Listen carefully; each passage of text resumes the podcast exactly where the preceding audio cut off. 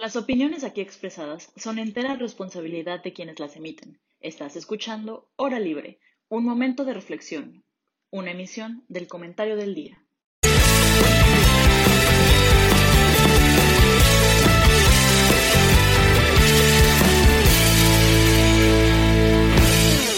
Bienvenidos a este ya casi cierre de temporada. Eh, el día de hoy mi compañero Max y yo les traemos un, pues unos, unos temas eh, de estos últimos días que vale la pena mencionar y pues que cada quien se haga su juicio, ¿no? Eh, Max, ¿cómo estás? Muy bien, gracias. Y así es, traemos unos temas bien interesantes y súper importantes este, que a todos nos interesan sobre todo que a todos nos interesan, eso sí, a todos nos interesan, pero muy bien, gracias. Qué bueno, qué bueno. Pues bueno, eh, eh, rápidamente les platicamos cuáles son estos dos temas que vamos a, tocar hoy. Y el primero, pues, es la marcha que se dio el 27 de noviembre, la, movilización de, pues, de, la 4T, ¿no? Y pues hay varias lecturas que se le pueden dar a esto. Incluso podemos tocar tantito antes. Eh, pues la marcha del INE no se toca, incluso cómo se pueden relacionar, ¿no? Y por otro lado, eh, también hablar sobre pues la eliminación de nuestra selección mexicana del Mundial de Qatar y cómo incluso también hay temas de política y de y pues y que, pueden hacer como notar cómo es que se está manejando nuestro país, ¿no?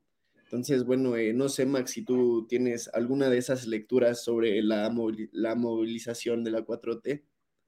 Me parece muy interesante porque, o sea, ya con el, el, lo anterior que fue la marcha del INE no se toca, siento que se ven este, en movilizaciones como la representación de estos dos grandes sectores, los que apoyan al presidente y los que no lo apoyan, ¿no? O sea, se ha hablado mucho estos últimos meses, bueno, en este sexenio, acerca de la polarización y creo que este es el, desde mi punto de vista, es el, la representación de esta polarización que existe. Eh, sí fueron, las ambas, ambas este, marchas fueron muy, este, bueno, hubo una amplia cobertura, pero también fueron polémicas por algunos este, comentarios que se hicieron de los mismos ciudadanos que participaron, etcétera. Entonces, me, parece muy interesante cómo el, presidente eh, responde a, ¿no? Responde a la marcha de, del INE no se toca, el cual fue criticado por los partidos de oposición. Este, bueno, yo, o sea, desde mi punto de vista creo que está en todo su derecho, pero eh, pues es un, servidor público, ¿no? Pero tampoco, tampoco olvidemos que este, las marchas y las movilizaciones y movimientos y, la gente es el sello del presidente, ¿no? Siempre ha sido así, desde que antes que era jefe de gobierno, cuando todavía estaba en Tabasco, eh, me parece en el PRI, creo que es parte, es parte de estas, estas movilizaciones y me parece muy interesante cómo fue una respuesta a, a la marcha de línea No se toca, pero pues, este, no sé, creo que, creo que es muy importante de, analizarlo, porque sí da em, un contexto de lo que está sucediendo en el país y, sobre todo lo que viene en, en, 2024, ¿no? Creo que sí, sí también podemos vislumbrar un poco de lo que se viene a 2024 y cuál es la estrategia del, del presidente y cuál es la estrategia también de los partidos de oposición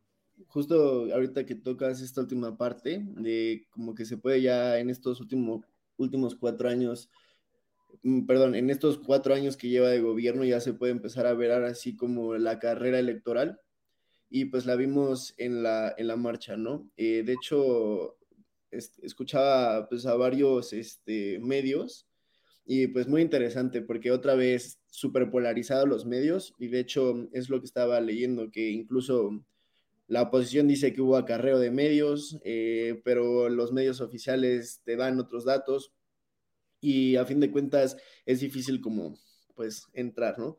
Pero justo de lo, de lo que mencionas, eh, pues muchos medios ya le apuntan a Claudia, que, la, que lo acompañó ¿no? en, en, todo este, en este camino. Y es curioso porque escuché algunas partes de su discurso, igual de unión, de de fuerza y pues hasta cambia el ritmo, ¿sabes? Cambia el ritmo cuando da la información que importa en las mañaneras. Aquí es pura, ¿sabes? Pura populacha, o sea, es conectar. Eh, no es tan difícil como buscar un dolor común, ¿no? Y, justamente el INE no se toca y lo mencionaron algunos este, periodistas y no se tocó. En ningún momento AMLO habló del, del INE en, en, en, su discurso, o sea, como, como diciendo, como ni siquiera valió la pena para mencionarlo. Y, y bueno, pues ahí vemos más o menos cómo, cómo realmente la política está llena de símbolos y, y bueno, una movilización muy fuerte definitivamente muy fuerte. Y, bueno, este, no sé qué opines sobre esto tú, Max, o si tienes este, otra lectura. Justo creo que, creo que más allá de, que esta marcha, porque muchos medios, como tú dices, se eh, la interpretaron como respuesta a, y realmente lo que creo, de, en mi opinión, creo que hizo el presidente fue mostrar músculo, ¿no? Para, para el 2024, pero también para hacer notar que tiene la mayoría, ¿no? Y teniendo la mayoría es que tiene la aprobación popular para realizar los cambios. Y creo que él se basa, bueno, su, todo su gobierno eh, siempre llama a, al, al, pueblo, ¿no? Siempre hace referencia al pueblo y que es lo que el pueblo manda y lo que el pueblo decida. Entonces, creo que mostrando este, este apoyo, gran apoyo popular, eh, a pesar de que sean acarreados o no, como dices tú, son símbolos, o sea, es de eso se trata el símbolo, va más allá de, si existe acarreo o no, sino demuestra que tiene un amplio poder de movilización. Claro, o sea, él está en, el gobierno, creo que eso facilita aún más esta, esta capacidad de movilización, pero creo que va, va, a eso, demostrar que tiene la mayoría y que tiene el respaldo del pueblo para realizar los, los cambios que se necesita en el INE y legitimizar legitimizar su, política, para que vaya más allá de los partidos o que vaya más allá de las, de las cámaras. Incluso creo que hacer, ha sido su estrategia, desde mi punto de vista, acercar al, a sus sectores, a los sectores a los que son sus, los que lo apoyan, para que hagan presión a los otros partidos. Entonces, creo que, creo que va por ahí. Y también lo que hablas eh, de, que varios partidos políticos eh, dicen que hubo acarreo. Creo que esto, esto es lo que no, no permite, ¿no? O sea, no, desde mi punto de vista, no permite que haya un diálogo en el cual se pueda construir, porque de un lado está el partido de oposición diciendo, los partidos de oposición que dicen que hubo acarreo, que no, que no lo apoya el, país, eh, desconoce, critican, e incluso en la marcha le insultaban al presidente, y creo que eso, eso, eso queda fuera, o sea, eso no es necesario, se puede, se puede reclamar de una manera más inteligente y también eh, viene, viene también el presidente a descalificar el, el, la, opinión de otros sectores y de los partidos de oposición, entonces creo que esto eh, no, no, no ayuda, no ayuda para este, este diálogo y creo que actualmente como vemos el país y como incluso podemos eh, reflejarnos en Estados Unidos y en Brasil con las recientes elecciones, creo que es fundamental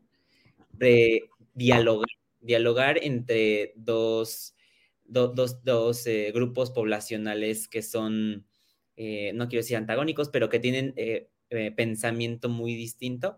Y creo que en un diálogo y compartiendo ideas se puede llegar a más, porque lo podemos ver en en el asalto al Capitolio, cómo está la situación en Brasil creo que eso puede llevar a otras, otros problemas, incluso que puedan dañar la democracia, a pesar de que según se está protegiendo o se está reformando al, al INE o a, la democracia.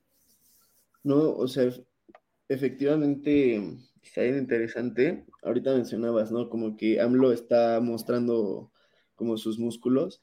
Y sí, o sea, es como está midiendo fuerzas y como él también está en su derecho de convocar ese tipo de movimientos, de hecho lo, lo mencionaban como, eh, o sea, es raro que un líder convoque una marcha y se pierda en la marcha, ¿sabes? Y últimamente desde la del INE hemos visto que estos símbolos políticos cada vez están llegando más como a la gente y se, está, se les están acercando y, y, se dan cuenta como de por qué tienen que estar ahí cerca de ellos, ¿no?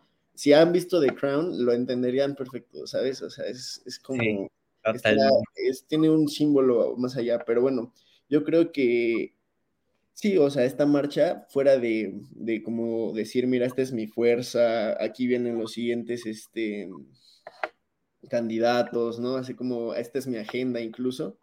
Es, fue como una marcha de poder, de alguna forma, ¿no?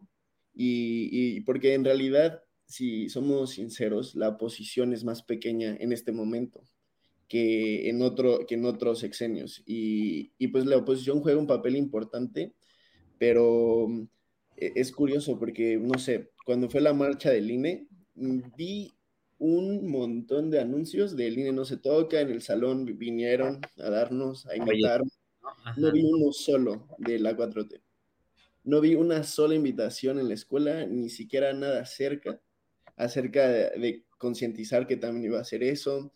Y eso marca una agenda súper eh, evidente, ¿no? Incluso como el tipo de posturas que podríamos tener en una escuela.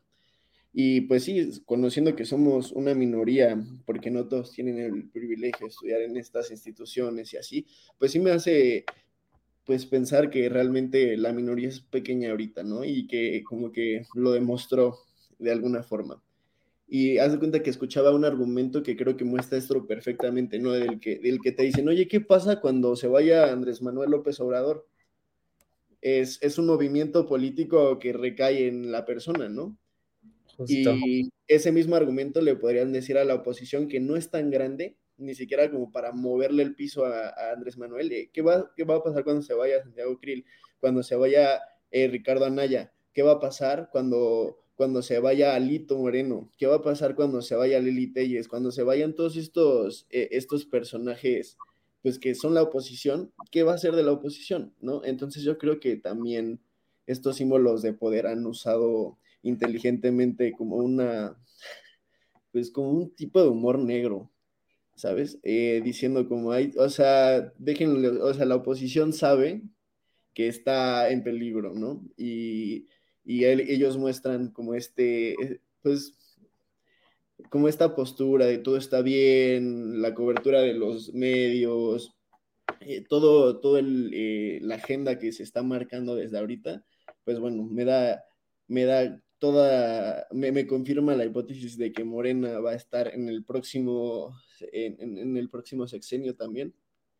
Y que bueno, eh, que aquí va a tener que salir una oposición todavía más fuerte y justamente recalcando que va a tener que crear nuevos eh, líderes, ¿no? Nuevos símbolos, si lo queremos ver eh, de esa forma, porque pues sí, los que ha creado la 4T, sí han estado por encima de, de la oposición y pues yo creo que por eso es que les duele tanto, ¿verdad? Yo lo trato de decir así de la forma más neutral posible, pero pues sí, sí, claro, no pasa nada. Pues por mientras aquí hay unas imágenes sobre la movilización y los acarreados. Ya, justo, justo no sé si viste en, en el video que está pasando, como que tú hablabas de los de la asociación presidencial que iba Claudia, y cómo es que el, a Marcelo Ebrard lo, lo, agrede, ¿no? Entonces, me parece muy interesante cómo se está moviendo todo, porque tampoco vi a Marcelo muy cercano al presidente durante la marcha, pero no sé si también vaya por eso de, de siempre pues estar más, este, em, un perfil más bajo el, el sucesor, el próximo candidato a presidente. Entonces, no sé, pero me pareció muy interesante ver, ver cómo se estaban moviendo las, los servidores públicos, porque también hay que hacer notar que fueron muchísimos, ¿no? Fueron sí, no, no solo fueron servidores públicos, fueron actores, fueron empresarios, o sea, sí se nota pues, que él también puede movilizar y, sin ningún problema, y también puede colocar a otro presidente y hacer que gane.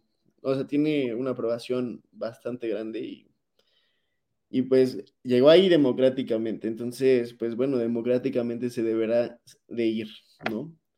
Sí, se tiene que construir sobre todo lo que tú mencionabas de los nuevos liderazgos. Este, creo que es fundamental para la oposición, ¿no? O sea, al menos eh, creo que, bueno, vas un sector importante, ya, ya somos jóvenes para electores, eh, siendo electores, entonces creo que sí se tienen que ir modernizando y modernizar la política, porque estamos viendo lo mismo desde hace, de que siempre vemos, que siempre vimos nosotros desde pequeños y que no nos llama, bueno, al menos en lo personal, a mí no, no me llama y siento que es súper importante que empiecen a, a crear nuevos liderazgos de ambos, de ambos lados, tanto el partido en el gobierno como el partido de oposición. Y también me recordaba, me recordé el, el número porque mencionaban que fueron 1.2 millones, ¿no? Millones de mexicanos a la marcha. Y también vi bastante nutrida la, la marcha del INE no se toca, pero hubo también igual, regresamos a descalificaciones de ambos lados y creo que eh, descalificar a los, a los otros no, no lleva nada, incluso la oposición que va a pedir voto, va a pedir voto en 2024 y el próximo, creo que sí es el próximo año para las gubernaturas, creo que no es, desde mi punto de vista, no es, no es muy este, correcto que estén insultando a los chairos, porque este, así se le dice a los, a los que apoyan al presidente. Eh, cuando más adelante les van a pedir votos, ¿no? Creo que esa, esa parte de quererse poner en su papel de yo soy oposición y voy a denostar al otro, o yo soy gobierno y voy a denostar al otro, lo que decía, no se construyen lazos ni puentes, ni puentes que nos puedan comunicar y que se puedan dar nuevos liderazgos que nos llamen verdaderamente, porque creo que es bastante, bueno, me ha pasado en este sexenio, no sé si porque es este, si porque ya estoy en la carrera, ya tengo otro, siento otros factores para poder analizar, siento yo más desgastado y desgastante escuchar ambos discursos, ¿no? Porque es lo mismo, la propuesta es la misma y no, al menos a mí no, me llama a, a, a, reflexionar, a, optar por uno. Creo que es bastante desgastante esta, estas dos posturas tan cerradas que no, que no permiten una construcción de un país. Y, pero bueno, pues creo que por ahí va con las, con las mesas de diálogo que iba a establecer Ricardo Monreal y Santiago Krill desde Cámara de Diputados y Senado, pero a mi parecer eh, creo que han dicho que no, no han puesto fecha, entonces no sabemos si solo se va a quedar en, en, pláticas. En, en pláticas y en, en, prensa, en que salieron a la prensa a decir eso y nada más, no sé si solo, solo vaya a quedar en eso, espero realmente que no solo quede en eso, que sí se puedan dialogar entre, entre mexicanos y que podamos eh, tener un proyecto de, de, nación, ya no nada más que venga de un partido, sino un, en conjunto para el 2024 2024-2030, sobre todo para, para salir ¿no? de, este, de estos problemas económicos, sociales que han, se han venido con, con la pandemia. Creo que eso es una, se ha dejado en, ha descubierto bastantes eh, eh, fracasos, por así decirlo, problemas sistemáticos en nuestro país después de, la crisis. Entonces creo que es súper importante realizar en conjunto este, este plan para salir adelante todos y no nada más uno y denostar a otros. Estoy completamente de acuerdo y justamente esto que mencionas de que, bueno, nosotros que podemos realmente ver los números o la información y hacernos un juicio, eh, pues podemos notar súper evidentemente la polarización de medios que existe y, y pues bueno, o sea, si aplicas como un criterio crítico en ambas, pues puedes decir que los dos tienen puntos a favor y también contradicciones totales, ¿no? Eh, entonces, pues yo siempre he dicho como que vale la pena eh, buscar, no un apartidismo, pero sí la importancia de que antes de hacerte un juicio político partas de lo neutral y ahí ya vas analizando, o sea, de, nada sirve tú empezar a analizar desde un principio qué es la política si ya solo escuchas a la... A, un, cierto periodista o a una cierta eh, a un cierto partido como que de alguna forma genera sesgos, pero es muy difícil hacer esto en la política realmente. Pero por eso yo también digo que justo en este nacimiento de líderes políticos tiene que resaltar la importancia, que lo he dicho en, varios, en varios podcasts, que tiene la ciudadanía. Y eso no, no lo entendemos. Y esto es el efecto de las movilizaciones. Cuando empieza a salir la gente, empiezan a salir los medios y empieza a, haber política y empieza a haber debate. Nosotros tenemos un poder impresionante en, en los, en los movimientos y la protesta es una excelente herramienta para hacer eso. Y, creo que podemos analizar tantito la protesta que se ha dado eh, del INE y la de ahorita y otras protestas y cómo estas en específico han tenido mucho más relevancia y no por el tema, sino por el tipo de movilización que se da a comparación de, por ejemplo, la de Black Lives Matter, las del feminismo, eh, otro tipo de protestas ambientales, que no, yo, yo, con, yo concuerdo esos eh, objetivos y yo también eh, estoy de acuerdo que es necesaria, pero voy a enfatizar qué es lo que yo creo específicamente que cambia una a otra, que hay líderes caminando ahí. el, el, el, chiste es que una protesta con un líder tiene un camino, sigue un, un, cauce y, y, y, y, haz de cuenta, esta persona puede ir a luchar y a, a ofrecer ideas y a debatir, ¿no? Y, como un representante. Pero cuando una, un movimiento solo se vuelve una idea y no se capitaliza en un líder, es difícil como que termine la protesta, porque se puede, ¿saben? Y pues es, es eso, o sea, es como el, qué tanto se controla, qué tanto tiene que ser libre. Pero bueno, yo creo que vale la pena analizar qué es lo que nosotros podemos hacer para empezar a replicar este tipo de acción política ciudadana que es la protesta. Y que se haga, que se haga eh, algo más eh, natural para nosotros, que no haya miedo, que, haya información, que, bueno, yo creo que es interesante y, y pues abre también la mesa a nosotros decir, bueno, pues otro poder, aquí estamos nosotros y pues sí, si quieren hagan circo, pero nosotros los podemos también este, detener. No sé, ¿saben? O sea, es, es algo así, es una idea.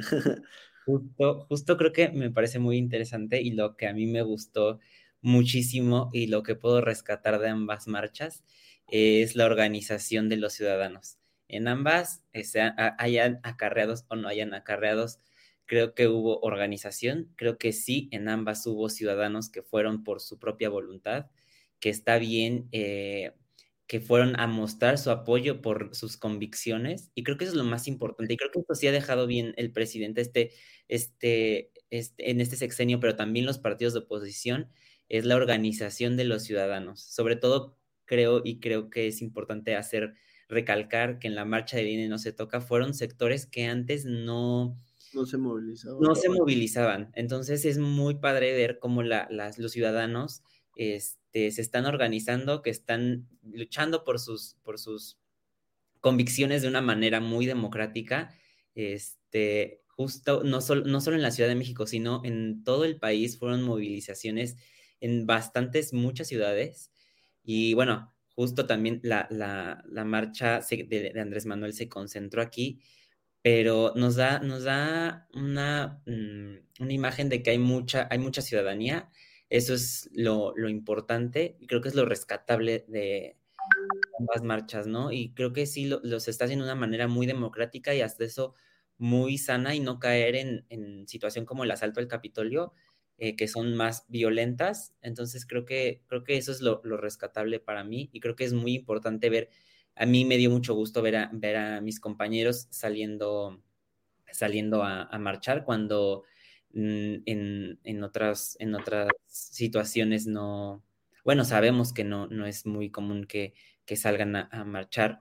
Creo que es súper padre ver, ver que están luchando por sus convicciones, están mostrando su apoyo y qué es lo que quieren y qué es lo que esperan de un, de un gobierno. Y creo que eso es, va un poquito el camino hacia, hacia la democracia que se está, que, que ahorita estamos, eh, que está en boga, que está en boca de todos el tema de la democracia, en, eh, no solo en nuestro país, sino en todo el mundo. Creo que generalizado eso de, de, la democracia lo estamos viendo en Estados Unidos, en toda Latinoamérica, en, bueno, no sé si, si en Europa, pero al menos en América me, me queda claro que sí se está, está muy en boga esto del tema de la, de la democracia.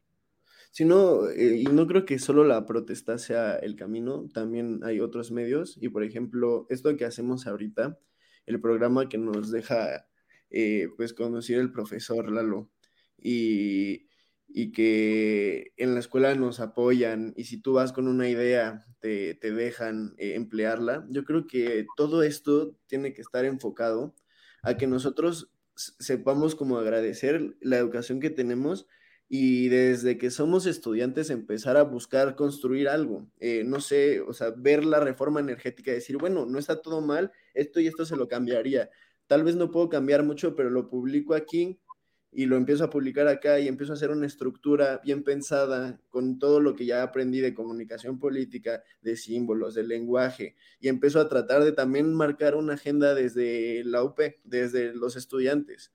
Y yo creo que eso es importante, que siempre estemos luchando por nuestros eh, intereses y, y también estar conscientes de que va a haber algún punto donde alguien no esté de acuerdo y que eso es la política también y la democracia y que pues también se tienen que tener argumentos pues para descalificar y, o sea, tipo, pues todo lo que conocemos, ¿no? Pero bueno, este tema como que ya se volvió personal, pero ahora vamos para algo más personal todavía, que es impresionante, el fenómeno social que tiene detrás de esta estructura que es el fútbol eh, hemos escuchado en los últimos años sobre la corrupción de los presidentes de la CONCACAF. Hay series, si quieren verlas en Amazon, eh, salió un nuevo documental en, Netflix. Eh, y pues nos da una, una, estructura de lo que somos nosotros, de lo que es el deporte, sobre cómo se están manejando las elecciones. Y bueno, o sea, mm, Voy a dar tantita entrada para que empecemos a abrir un debate, Max. Eh, no sé si tú seas muy apasionado del foot o no. Eh, la verdad es que yo no, no soy tan apasionado, pero definitivamente ver a la selección es otro rollo. O sea, no es lo mismo ir a ver un juego de la América contra el Cruz Azul que ir a ver a la selección contra otros países, ¿no? O sea, como que demuestra, no sé, no es como un poder, pero sí demuestra algo del país que gana y de la afición que va y es todo un fenómeno. A mí se me hace muy, muy interesante. Entonces, pues primero me gustaría saber qué opiniones tienes sobre como toda esta estructura de la FIFA, del food, en, en, las personas, por qué hay más países asociados a la FIFA que a la ONU, ¿no? O sea, como cosas así. Eh, todos los temas que puedan salir y ya después pues entraremos en por qué crees que México quedó eliminado justo creo que como tú dices, este, es siempre, yo tampoco soy tan aficionado al fútbol, pero siempre todo se hace aficionado, ¿no? Siempre vemos los mundiales por la selección mexicana, entonces creo que es un, un deporte en el cual convergemos y que hay una unidad en nuestro país, creo que es muy profunda en nuestro país, el fútbol es parte de nuestra cultura, a pesar de que, de que bueno, este, no es como que, no, no nos va como nos gustaría ir, este, pero sí igual creo que, Igual, igual que en la realidad.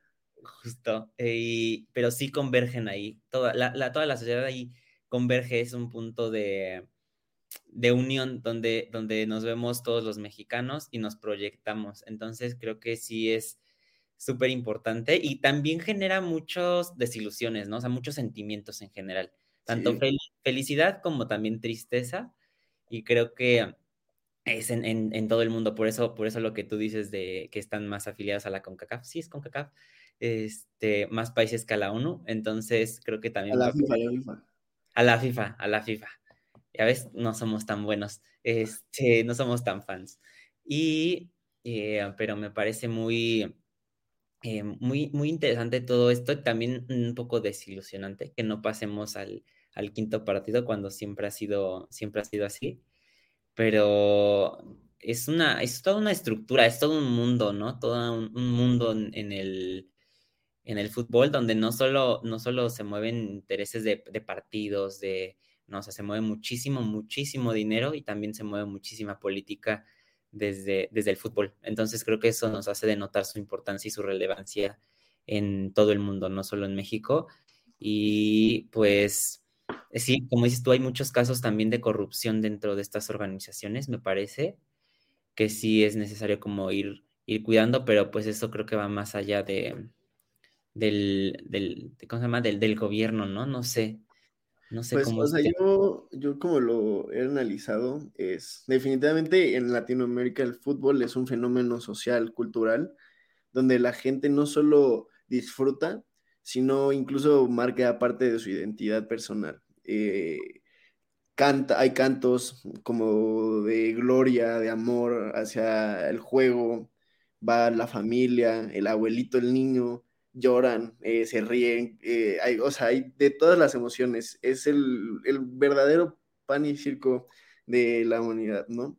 Y las, las Olimpiadas es algo parecido. igual denotan como el poderío que tiene una, pues una civilización en, al respecto de otras en ciertos temas, ¿no? Y hay de matemáticas y de un buen de competencias así, pero bueno, em, yo creo que para como llegar a lo, a lo que íbamos a cerrar de por qué creemos que México ha perdido, este, yo creo que mm, es muy interesante porque mm, se relaciona con la psicología que tenemos en general los mexicanos.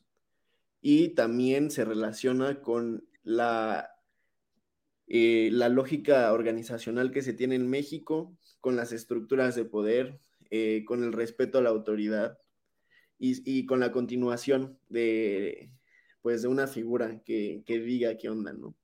y lo podemos traspolar política y fútbol casi casi como si fueran en los mismos términos, pero pues ahorita hablando de fútbol es como el sentido, ¿no? Eh, digamos que México no ha tenido un entrenador técnico constante en, en sus mundiales, mientras Alemania llevaba 10, 12 años con el mismo entrenador técnico, México ya había cambiado unas 5 o 6 veces de entrenador técnico. Entonces, pues todos tienen visiones diferentes, estilos de juegos diferentes y los jugadores, que son los que tienen que aprender a trabajar juntos a lo largo de todos estos 10 años, pues no agarran individualismos, no hay un liderazgo. Es lo mismo que nos pasa en la política, es justo lo mismo. Y siempre somos así de que el equipo que espera milagros y que usa la crucecita para creer que ya tiene el juego ganado, ¿sabes? Somos muy supersticiosos, somos... Eh, no sé, o sea, yo analizo cómo ganó Japón a, las potencias y se demuestra la mentalidad que cambia, ¿sabes? El, qué tanto lo quieren y que se dan cuenta que pues son capaces y entonces se van a preparar. Bueno, yo creo que es, tiene que ver mucho con el reflejo que se tiene en las instituciones de nuestro país. Y pues también me dolió un poco que haya perdido, la verdad, y de la forma en la que pasó. Y pues ya nada más sería como yo decir, antes de pues, que tú dieras tu conclusión, Max, que si el gobierno se da cuenta de lo que representa el deporte para nuestra sociedad en general, no solo el fútbol, soccer, pues que lo apoyen un poquito más, que le den más estructura, le den más presupuesto. La CONADE y un buen de, de instituciones cerraron cuando entró la 4T y somos buenos en deportes, pero ¿qué es lo que pasa? Pues que preferimos irnos a Estados Unidos o a otro país a jugar porque ahí pagan mejor, hay mejores instituciones. Y pues ese es el reflejo que tenemos aquí en, los Olímpicos, en el Mundial y en lo que me digan. Entonces, bueno, esa es mi conclusión, Max. ¿Tú qué piensas? Justo eh, no, no me no recuerdo el autor, pero que mencionas las Olimpiadas, lo veía como una forma en la cual se o sea, son juegos en el cual se enfrentan eh, de manera amistosa los países y que pueden sanar conflictos entre, entre estos. Entonces creo que totalmente se puede ver un reflejo de la política, si lo queremos ver así, de no solo la política interna, sino también la política mundial. Y creo que estos juegos sí, sí dan un respiro a estos conflictos, porque finalmente se sabe que es un juego, a pesar de que hay muchos aficionados que no, no se lo toman tan así. Pero, pero sí, sí, sí es como un, en quitar de, una forma de quitar de, de presión y, focalizarla al juego para que no existan más allá conflictos. Pero no me acuerdo bien bien el nombre de este autor, pero sí hacía una, una referencia a esto. También no había reparado en la continuidad de los directores técnicos y como dices tú, es un reflejo de nuestra política porque eh, lo vemos sexenio tras sexenio es un cambio de política totalmente distinto y contraria. Incluso podemos ver, a pesar de que sean del mismo partido, vimos como un poco Calderón y Fox, como que no había esta continuidad. Entonces sí creo que es súper importante que exista continuidad y lo que dice la comparación de, otros, de, otro, de otras elecciones, que sí hay continuidad en los directores técnicos, ya vemos los resultados, ¿no? O sea, sí permiten y mejorar, mejorar y generar un, un ambiente de, de equipo entre los, bueno, los futbolistas. Y creo que eso es súper, súper importante y fundamental, no solo en la política, no solo en el fútbol, perdón, también en la política lo podemos llevar a. Y otro, otra cosa, a este, um, ay, se me olvidó, pero bueno, creo que, creo que, creo que con esto tenemos que ver un poquito de, ya, ya me acordé, de la política justo lo que tú dices de la CONADE, que se le quitaron muchos apoyos, este, muchos recursos, igual volvemos a lo mismo, creo que sí, sí tenía que haber cierta, mm, cierto cambio institucional, pero no, no dejar eh, afuera ciertas necesidades o apoyos, porque si, si no existe una buena política interna, tanto el apoyo a deportistas, lo que se puede hacer desde el gobierno, ¿no? Porque no se pueden manejar de que directores técnicos, la organización, la organización interna de, de la selección mexicana y así, pero sí desde, desde el ámbito público poder dar apoyo y poder dar facilidad para poder dar una buena imagen al exterior. Y pues justo creo que hablaba una senadora, Berta Carabeo, de, del grupo parlamentario de Morena y Jorge Triana, del grupo diputado del grupo parlamentario del PAN, andaban ahí, este, eh, la, la, senadora dijo que se tenía que llamar a comparecer a los, a los, a los, a, las autoridades deportistas de la selección mexicana por los malos resultados y el diputado dice que eh, este, no se puede hacer eso porque el, ¿cómo se? Porque no utilizan recursos públicos. Entonces, creo que hay cierto desconocimiento de, no sé, no sé, no, no he estudiado bien, este, eh, cómo, hay desconocimiento de este sector, ¿no? Creo que es importante porque como decimos que es un símbolo y es donde converge y es cultural para nuestro país, creo que sí tiene que darle muchísimo más importancia a esto para fomentar no solo, eh, no solo a, a, los deportistas este deporte, sino a toda la población y se vuelva, no, es parte de la política de salud, ¿no? Yo creo, de, de toda la población, de todos los grupos de edades y justo me parece también muy interesante como Ana Gabriela Guevara siendo la responsable de la CONADE, no, se vea que no, creo que no, no están, han, ha existido bastantes polémicas en torno a ella acerca de su, del, de su administración y cómo creo, creo, no estoy seguro, de, desvíos de recursos, algo así, pero no estoy seguro, entonces mejor no, no, no me meto a eso, pero cómo sí se ha hecho público y reclamos de deportistas que han ido a las Olimpiadas, al menos, que, que no hay un apoyo y que se les están quitando muchísimos, este, ni, ni siquiera son beneficios, creo, o sea, creo que es de que salud, de que doctores, de que se les están quitando muchos, muchos apoyos económicos. También creo que vimos a la selección de, no me acuerdo, femenil que iba a ir, que creo que fue Ricardo Salinas Pliego quien les propuso pagar pagar el viaje, la verdad tampoco recuerdo bien, pero ahí vemos, ¿no? Como no hay un, fomento a de, de, la austeridad por la austeridad que no nos está llevando. Creo que sí es necesario replantear y repensar la política y hacia dónde, dónde queremos ir, sobre todo si es una buena herramienta en el cual nos une a todos los mexicanos. No, no es el, siento que es de los pocos lugares en los cuales no hay una división actual como la que existe, como la que existe en, en la sociedad mexicana, sino es un, es un punto donde todos, todos somos mexicanos, ¿no? Y no, nos quitamos estos, estos mm, eh, adjetivos, por ejemplo, por así decirlo, de no soy, yo apoyo este partido, yo apoyo a tal político, tal, tal, tal, y creo que es muy importante una cierta forma de reunificación, a pesar de que mm, sí nos fue un poquito mal, bueno, yo digo que un, bastante mal, este, pero pues bueno, sí, sí siento que es necesario necesario hacer cambios necesarios para ver qué, qué se puede hacer desde, desde el ámbito público respecto a organizaciones, creo que son privadas como es la selección mexicana, pero también a las al apoyo a, otros deportistas, que hay muchísimos y hay muchísimo talento, o sea, como dices tú, siempre hay mexicanos que se van a Estados Unidos porque encuentran mejores oportunidades para desarrollar, entrenarse, etcétera no solo deportistas, también científicos, cineastas, etcétera, etcétera. Creo que hay mucho talento, hay mucho talento en México, siempre, siempre ha existido.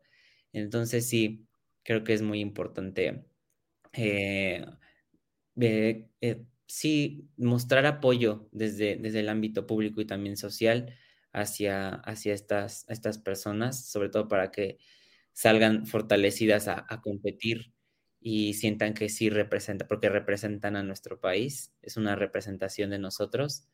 Y pues ya, creo que con eso, con eso, con eso me quedo mi conclusión. Pues eh, que me, me, gustó, me gustó, que aunque no sepas tanto de fútbol, le pudiste conectar, porque pues sí se, se, nota, ¿no? Y justo lo que decías de Ana Gabriela Guevara, creo que era corredora, la verdad no estoy muy seguro, pero es, es, muy común eh, eh, ver que igual en la política ciertos deportistas los mandan de políticos.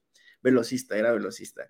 De, los mandan de políticos. O, ¿Y por qué? Porque como ya son figuras públicas de alguna forma, pues es mucho más fácil eh, como los votos populares, me, no sé, o sea, como con ese approach. Entonces, pues podemos ver que pues no es lo mismo contratar a alguien experto en organización deportiva que pues a alguien que era velocista, aunque se pueda preparar, ¿no?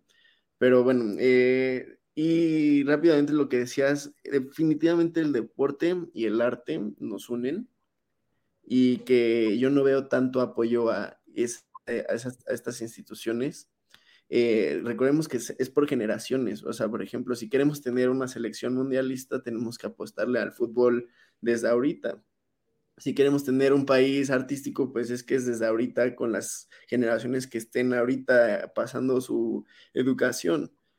Y, es así, a nosotros ya no nos toca, a mí me hubiera encantado, como tú dices, que me hubieran apoyado en el deporte o en la música o en las artes, pero pues no, y, tristemente no se puede ah, tener todo lo que uno quiere, pero aún así a mí me tocó eh, ser, no sé, pues bendecido con la fortuna que mi familia me puede ¿sabes? Dar lo que tengo. Pero hay gente que ni eso tiene.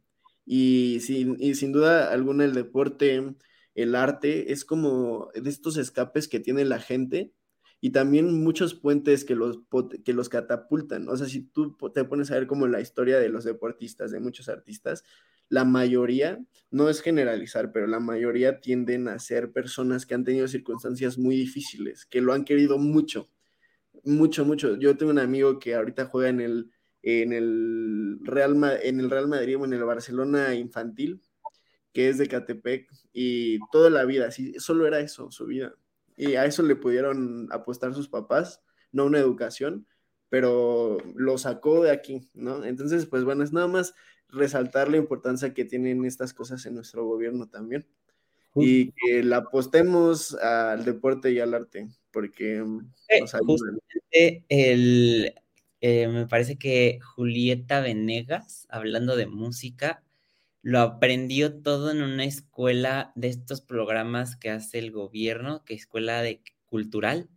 Y creo que eso es un claro ejemplo de cómo sí va muy unido. Ahorita me estoy acordando con lo que dices también de tu amigo, que, bueno, él se fue más, ah, creo que supongo que, que organizaciones privadas, pero viendo desde instituciones públicas como este programa de cultura, lo que puede dar como resultado. El resultado es Julieta Venegas, que creo que es representante de música mexicana, de pop mexicano.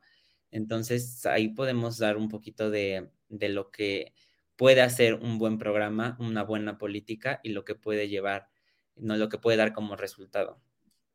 Exactamente, y pues bueno, estas son nuestras conclusiones y lecturas y pues siempre direccionándolo justamente a algo político, algo personal. Y pues muchas gracias, Max. Estuvo muy, muy bueno el, podcast de hoy. Eh, síganos en nuestras redes sociales eh, y, y, y, acompáñenos en nuestra última transmisión del próximo, de la, de la próxima semana, que va a estar buenísima y les va a gustar mucho.